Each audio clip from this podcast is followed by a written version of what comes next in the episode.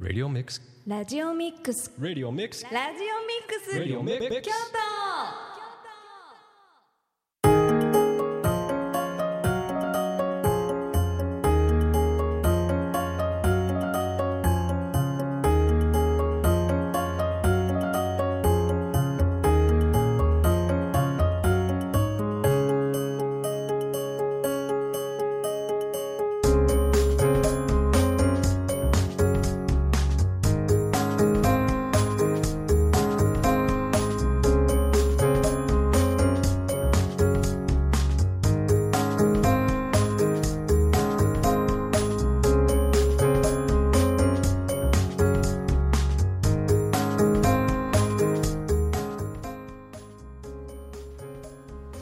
んにちは。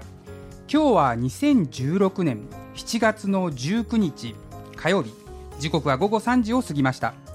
再放送をお聞きの皆さんは午後9時を過ぎました。ここからはグローカル京都と題しまして FM870 ラジオミックス京都パーソナリティの柏原拓之がお届けします。そしてこの番組を一緒にお届けするパーソナリティがもう一人います。この方です。こんにちは、中村彩です。今日もよろしくお願いします。中村さん今日もよろしくお願いしますします。いい天気ですね本当ですね。何かあの情報によるとね、はいあのもうあの梅雨明けということでねそうみたいですね。何かやっぱりね中村さんの晴れのパワーがねはい強くて、あのこの放送の時にはい、雨が降った時ってはい。少なかったですよね私の記憶では今まで2回ですね。2回ですか？はい、ねやっぱり梅雨は梅雨でねあのはい普通に梅雨入りして、あのまあ大体ねまあ平年通りということでね平年よりもまあ2、3日早いなんて話がありますけども、えーまあ梅雨明けということでねはい、あのでもね今日なんかねあの午前中僕もちょっとこの辺りを散歩してたんですけども、はい。あの午前中は暑いなと思ったんですけども、はいまあ、午後ね少し風も出てきてですねそうですうね。ん、何かちょっと日陰に入るとね若干涼しいななんて思ったりもしたんですがはい、まだまだ夏はこれからですよね。これから本番ですね。ですよね、うん、やっぱりね熱中症情熱中症情報なんていうのもね、はい。あのまあ、あの天気予報の中で出ていたりしますのでこの暑さ、まあ、少しね涼しいと思いながらもちょっと油断せずにねしていただきたいと思います。ではですね、えーまず最初に音楽をお届けしたいと思います、えーザ・ビーチボーイズのグッドバイブレーションをお聴きください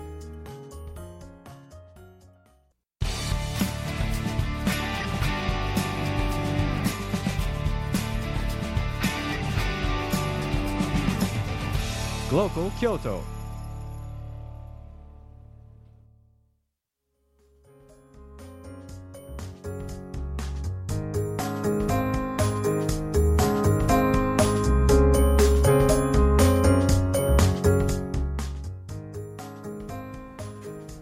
柏原拓之と中村彩がお届けする。火曜グローカル京都ただいまお届けした音楽はザ・ビーチボーイズでグッドバイブレーションでしたこの番組では皆さんからのメッセージ音楽のリクエストを募集しています。送り先はメールファックスツイッターまでお願いします。メールアドレスは小文字アルファベットと半角数字で fm870 アットマークラジオミックスドット京都 FM870 アットマークラジオミックスドット京都ファックスは075-432-5806 075-432-5806ツイッターではハッシュタグハッシュタグというのはシャープのことです。ハッシュタグ FM870 グローカルとつぶやいていただきますとスムーズにメッセージ音楽のリクエストを受け付けることができます。皆さんからのたくさんのメッセージ音楽のリクエストをお待ちしています。さて今日はですねスタジオに素敵なゲストをお迎えをしています、えー、御陵神社のネギであります。小栗須典秀さんをお迎えしています。どうぞよろしくお願いします。こんにちは。どうぞよろしくお願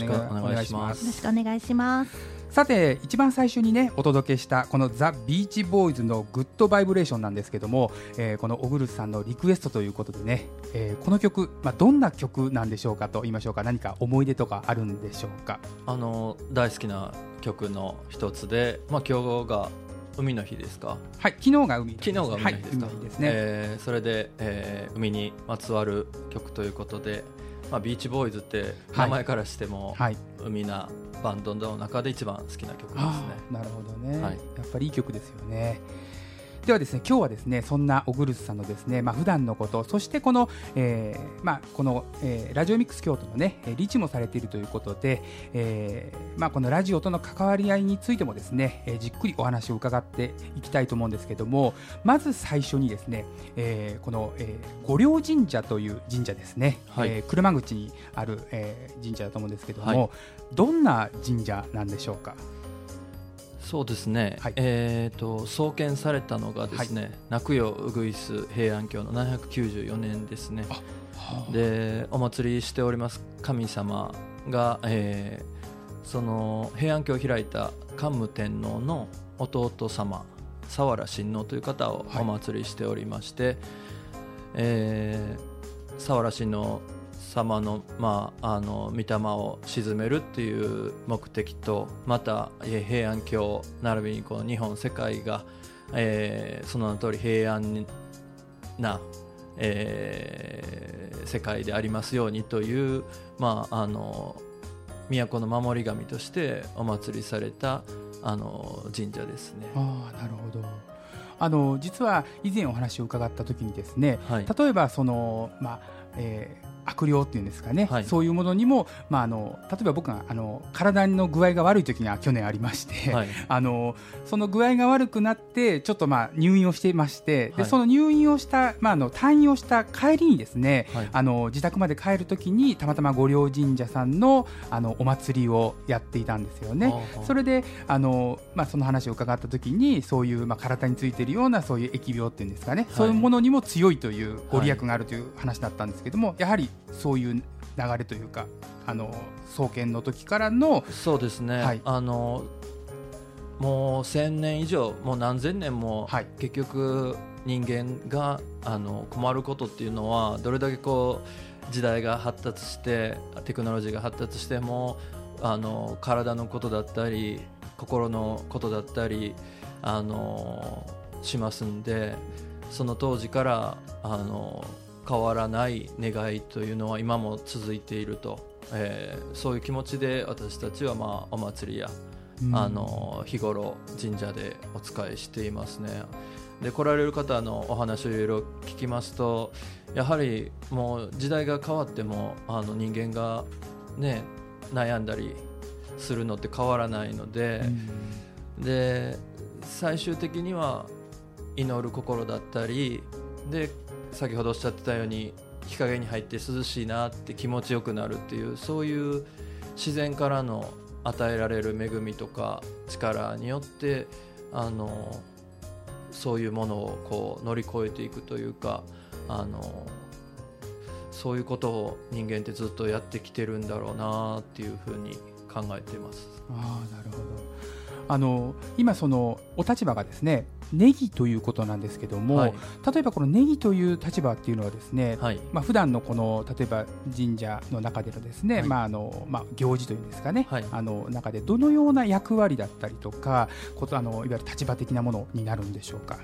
あのネギっていう言葉は願うから来てるんですよね。願うからはい、願う人という意味で、はい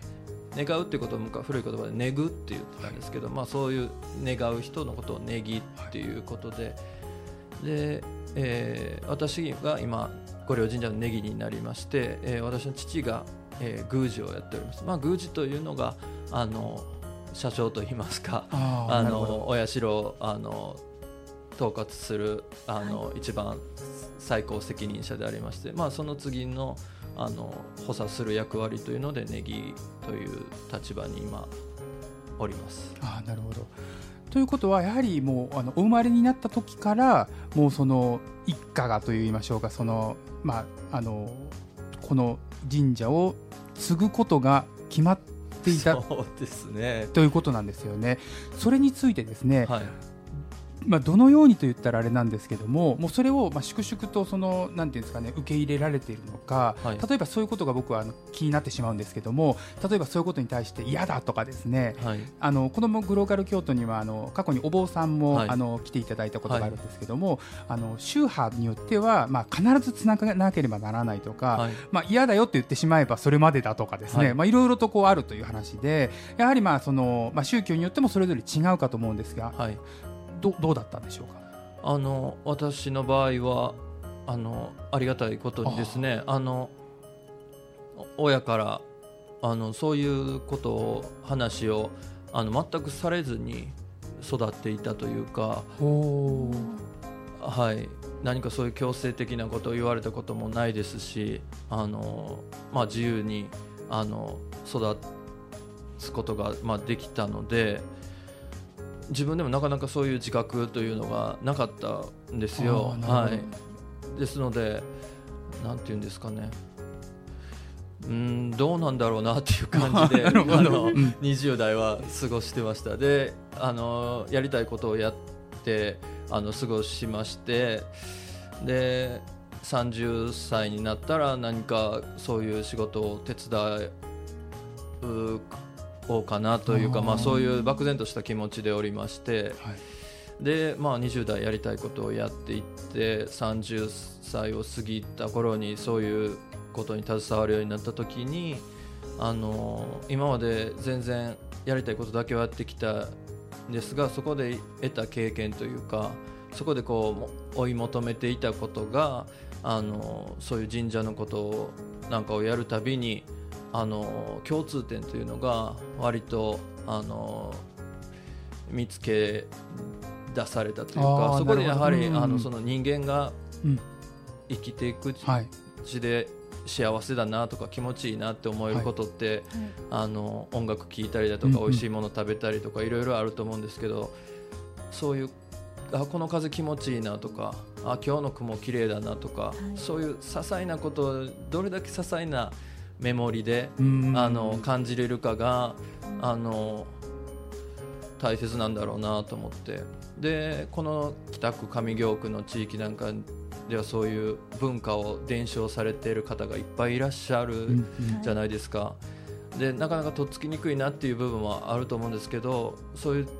そういう観点で見るとここに住んでられるそういう方々はその細かいす部分にすごく気を配られて、あの長い伝統をずっと伝承されてるんだなっていうのがよく分かるようになってでその地域の中でこういう神社で生まれてきた自分っていうのもあーなんかこう地域とつながるというか、まあそういう思いが日に日にこう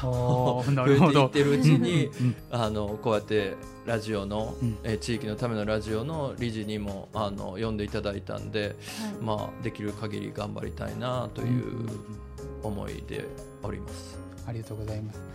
ではですね、ここで一曲音楽をお届けしたいと思います。えー今日のゲスト、オグルスさんのですね、えーリクエストで、えースピーディーワンダーでサマーソフトをお届けしたいと思います。お聴きください。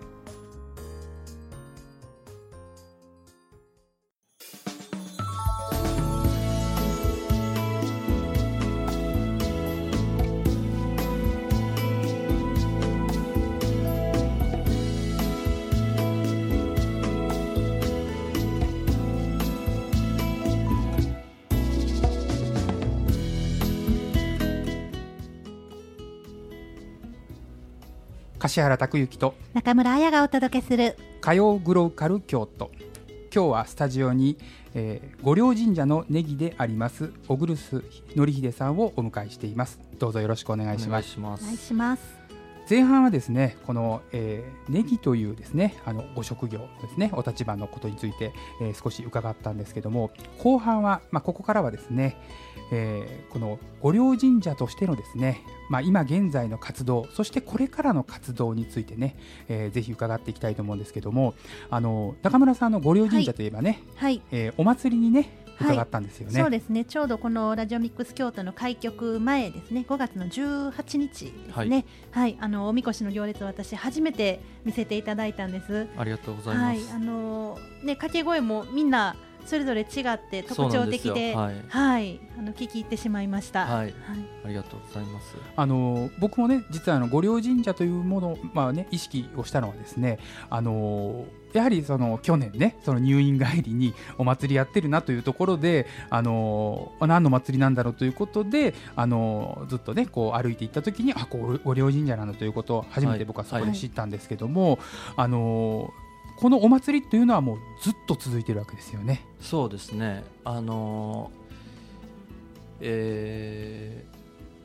今ちょうど祇園祭りじゃないですか、はい。はい祇園祭りのルーツとされているのが祇園御陵絵っていう祇園御陵絵はい。のがありましてそれが869年かはい。何かの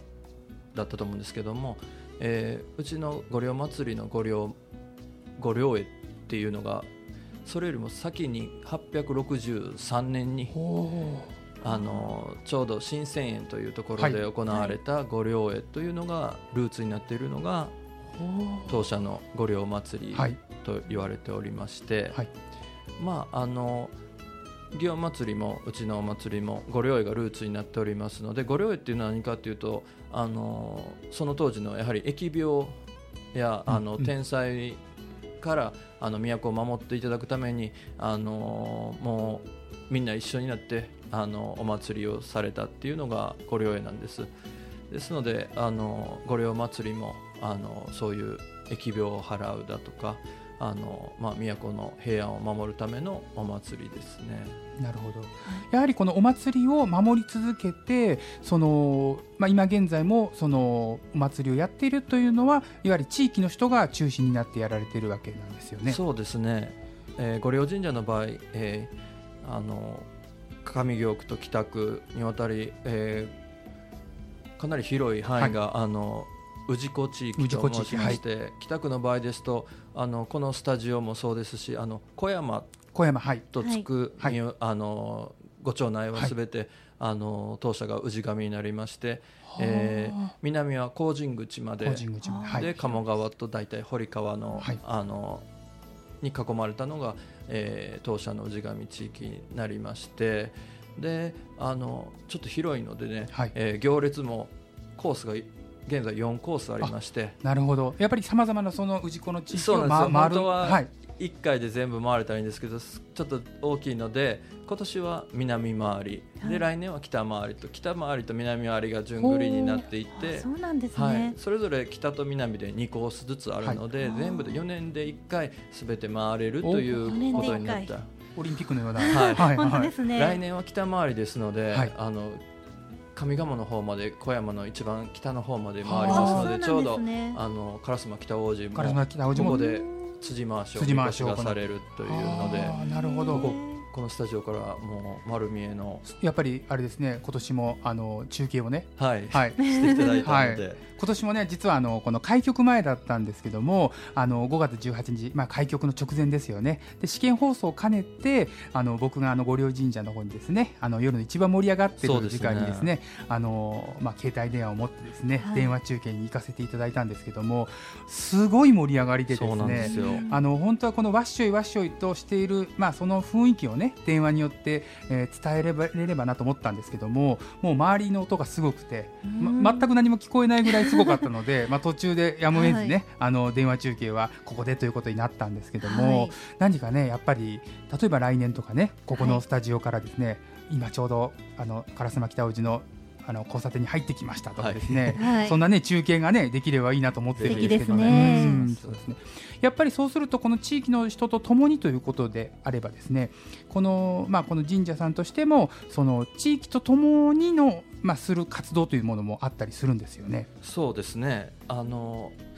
基本的にはあの当社のお祭りっていうのは、あの氏子の方はい。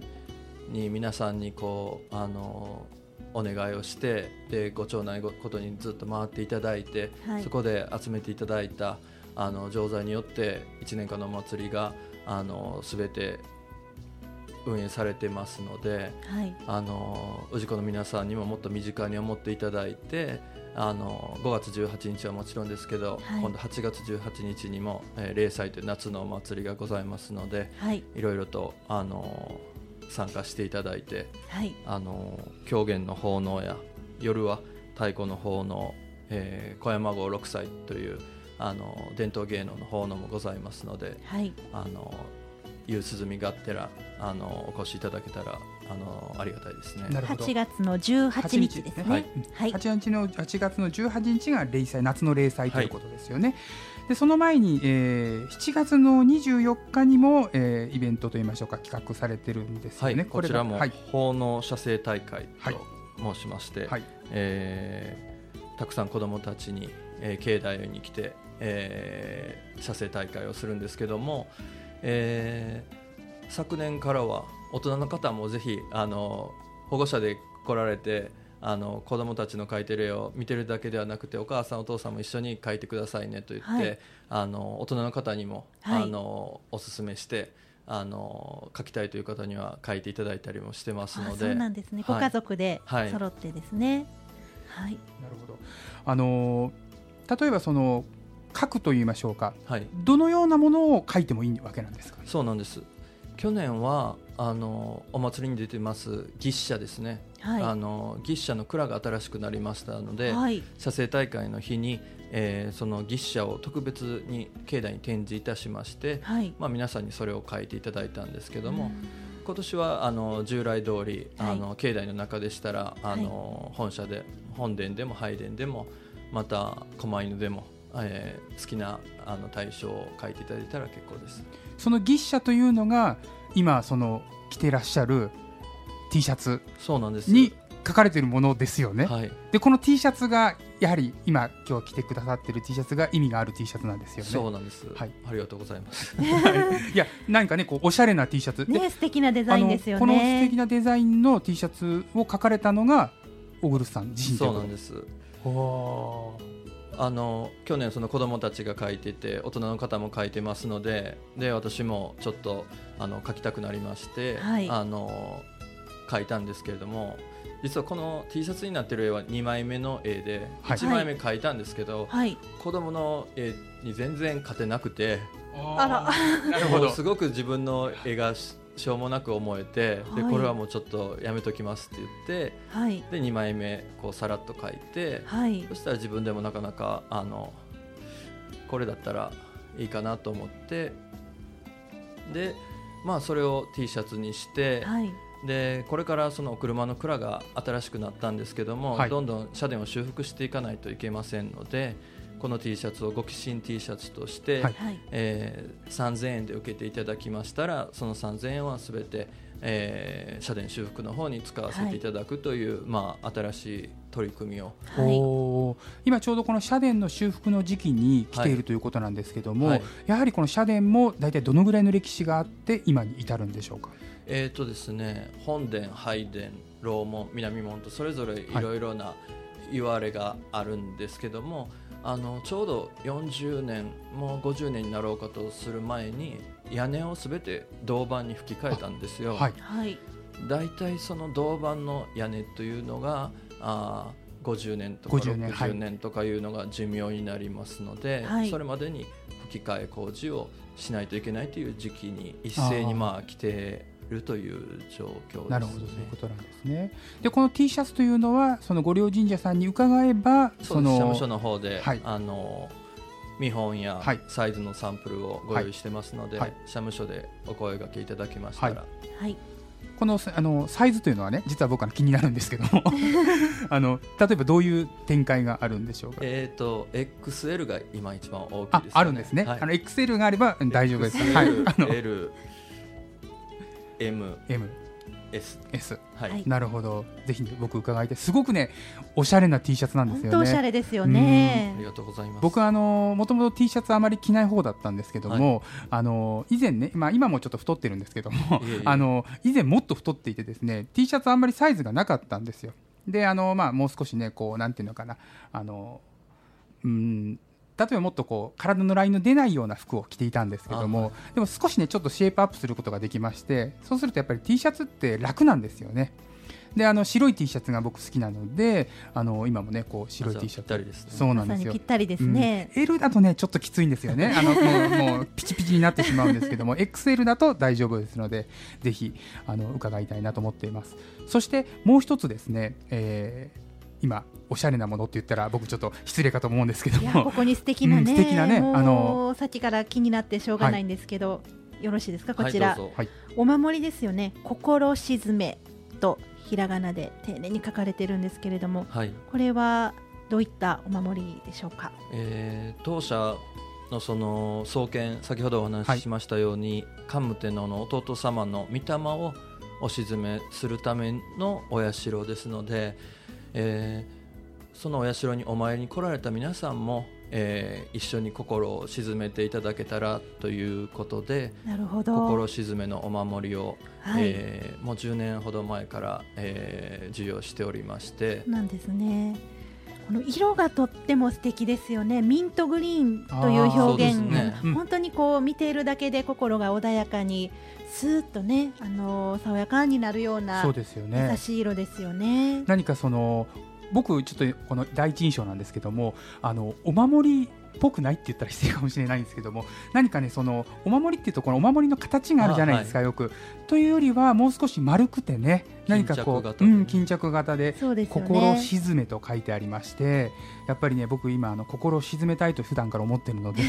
あのうんいいですね。何かこう自分のね例えばあのカバンにつけていてもねおしゃれな雰囲気もしてですね。そうですね。ん何かこれこれってなんだろうということをね今も思っているんですけどこれも、えーその社務所の方でそうですね。でこちらのお守りをお受けいただいた方にご一緒にあの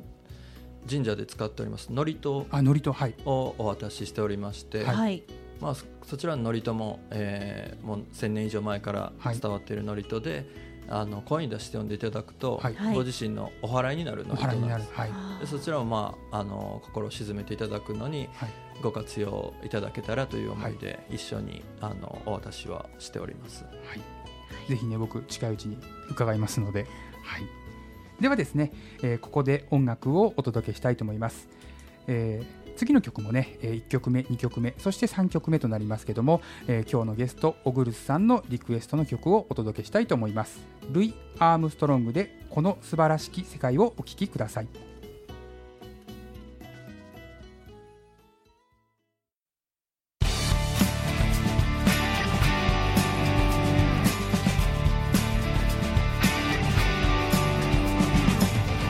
Glocal Kyoto.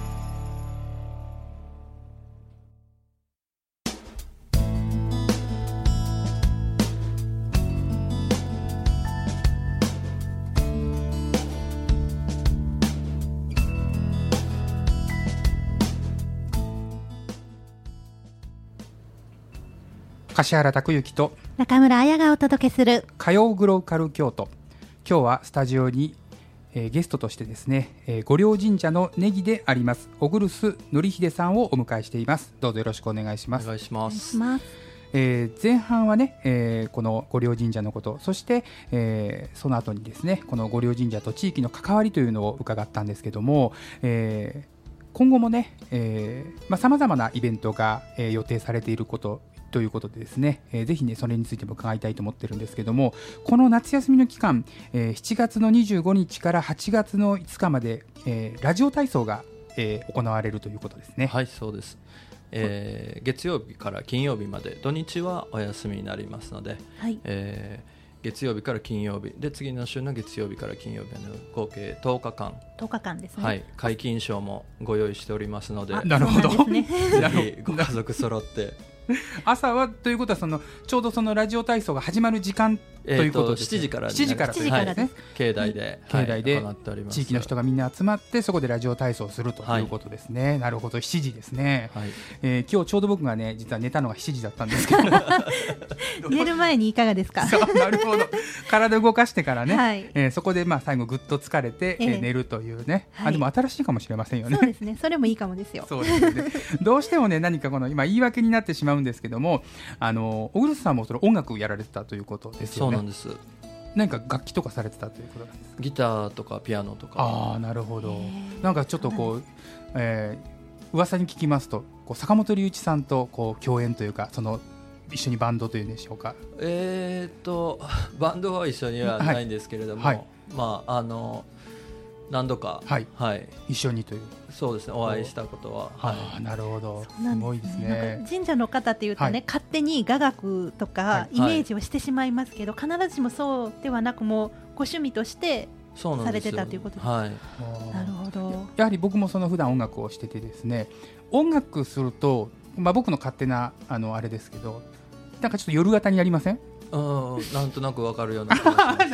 そうなんですか？それあるあるですか？うんまあ、よくねその夜の方が活動しやすいとかねどうしても夜型あの、はい。ライブとかコンサートが終わって、まあ、10時とかになってそこから打ち上げしていろんなことやってってなるとどうしても夜中3時とかにね寝るとかね4時とか。でそれがどんどんこう遅くなってしまって、えーまあ、そういうちょっとひっくり返るみたいなことになるんですけども、うん、なるほど、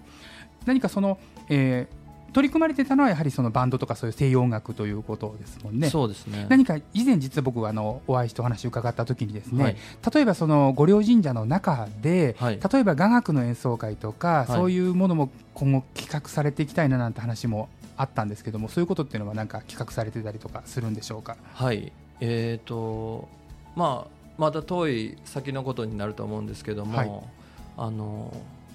西洋音楽にずっと興味があって、ようやく雅楽の方にもあの興味が湧いてきたというか、ははい。あのそういう思いがありますのでで私の感覚とすればやはりその神社の境内の中ではそういう邦楽うん和の音階を持った楽器が一番響きやすいんじゃないかなと思いますので,、うんうんでそういうマッチしたあの場所でマッチした音楽を気軽に聴いてもらえるような機会を作れたら、あの楽しいだろうなとなんとなくイメージとして思ってるだけなのでまたあのいつか実現できたらいいなと思っております。なるほど、ね。私ちょうど日曜日の朝にあのとあるイベントで雅楽を聴かせていただいたんですけど、本当になんかこう癒しで心の中に深いところに入ってくるなっていうふうに感じましたね。そうですよね、はい。うん。で西洋音楽聴いててもここはどうなってるんだろうっていう展開の部分とではい。雅楽がそういう似たようなことをやってるんじゃないかっていう感じもするので、うんうん。あやっぱり人間がその音に関して、あの突き詰めていくとあのこういうことに行き着くんだなっていう何かそういうものがあの感じられるのでそれはきっと分かりやすくあのプレゼンテーションしたらあの雅楽になれない方にもあのスッと入っていけるあの取っかかりになるんじゃないかなっていう感じもあのしております。なるほどなるほどね今まあその雅楽のことを伺って例えばその雅楽というのはまあその昔から続くものじゃないですか、はい。でその中でも新しい音楽というものを取り組まれてですね、はい。そして今はこの、まあ、ラジオミックス京都でこのラジオのまあ理事ということで、はい。あのご活動されていると思うんですけども最後にですねこのラジオですよね、とその地域で今その神社とですね、あのまあさまざまなこうまあフィールドでご活躍されててですね、はい。これが今後そのどのようにこのまあ関わり合いを持ってはい。広がっていったらいいと思いますかね。あの以前にはい。沖縄に行った時に、はい。あの夕方ドライブをしていた時ありまして、はい。でその夕暮れ時間にあの先ほどリクエストささせてもらった、はい。あのルイ・アームストロングの「What's a Wonderful World」が流れたんですよ、はい。はい。でもすごく良くて、はい。でその運転してる沖縄の人に聞いたらこれは沖縄で人気の番組で、夕方にいつもぴったりするうん。音楽を流してくれる番組で、沖縄の人はみんな大好きなんだよって言って教えてくれて、でその経験がラジオってすごいな音楽ってすごいなとも思うし、でそこの地域のみんながそれを愛してるっていうのは、うん。あのラジオでもそうだし、まあ、神社でやるべきこともそういうことじゃないといけないんだろうなと思いますしでそれこそまあねあの地域のみんながあの喜ぶことじゃないですか。だからあのそういうことをやるのに神社だからとかラジオだからとかいうよりもあの本質的にはあまりあのするべきことは変わらないんじゃないかなっていう気はしてるんですけれどもね。はい。なるほど。ありがとうございます。最後にもう一つ伺ってもいいですか？はい、あの実はあの、まあ、ここにゲストに来ていただいた方あの例えばまあ過去にはお坊さんなどさまざ、まな方いるんですけども、はい。そういう方に必ず伺っているということがありまして今のその世の中っていうんですかねはい。例えばいいろんな話題があるじゃないですか。はい。例えば、い、ろんな政治の政治資金の問題だったりとかですね、あのまあ、例えば不倫だとかいろんなこう芸能的な話題がいろいろとあるじゃないですか、はい、こういうものはそのどう見えてますかというんですかね、こうどうまあ、例えばその普段の神社というところであのいわゆるお仕事されている方からしてですね、はい、そういうものっていうのはどう映ってるというんですかね、見えてますかということを伺いたいんですけども。ああどうなんでしょう。あのこうラジオに携わってるのに、うん。こんなこと言うのもあれなんですけどももうテレビから聞こえてくる見えてくるものとかラジオから聞こえてくるものをどこまで信用していいのかっていうのがわからないなっていう、そそれよりもあのこうか目と目顔と顔が合わさってる地域のネットワークでしっかりとした価値観を持つ。うんはいでテレビから流れてくることなんていうのは割と娯楽全てが娯楽としてはい。受け止めた方が、あの振り回されないのかなっていう気はうんうんうん。してます。うん。はい。うん。なんかそういう。あーなるほどありがとうございます。やっぱりね、あのまあ、メディアというものに僕たちも関わっていてですねぜひまあいろいろなさまざまなこうフィールドで活躍活動されている方にその今のこの世の中というのはねどのふうに映ってうんるのかなということを僕もいつも伺いたいと思ってましてすごく参考になりましたありがとうございますありがとうございます、ありがとうござい今日。はですねゲストに、えー御陵神社のネギであります小栗須典秀さんをお迎えして、えーこの49分間お届けしました。ね中村さん。はい。あっという間ですね。もういつも思いますけどね。ね本当にあっという間でそうですよね。と聞いてたいなと思いますよよ。ねやっぱりねこう今日1回目ですからね、はい。ぜひね今後もこう続けていけれるようにねぜひまたぜひゲストに来ていただければと思います。ありがとうございどうました。もどうもありがとうございまありしたがとうございました。それではですね、えー最後にお届けする音楽は、えー、小栗須典秀さんからのリクエストで、えーブラジルをお届けしたいと思います、えーリオオリンピックまでもう1ヶ月を切っております、えーブラジルを、えー流してですねお別れしたいと思います。それでは、えーここまでのお相手は、えー柏原拓之と中村彩でした。それではまた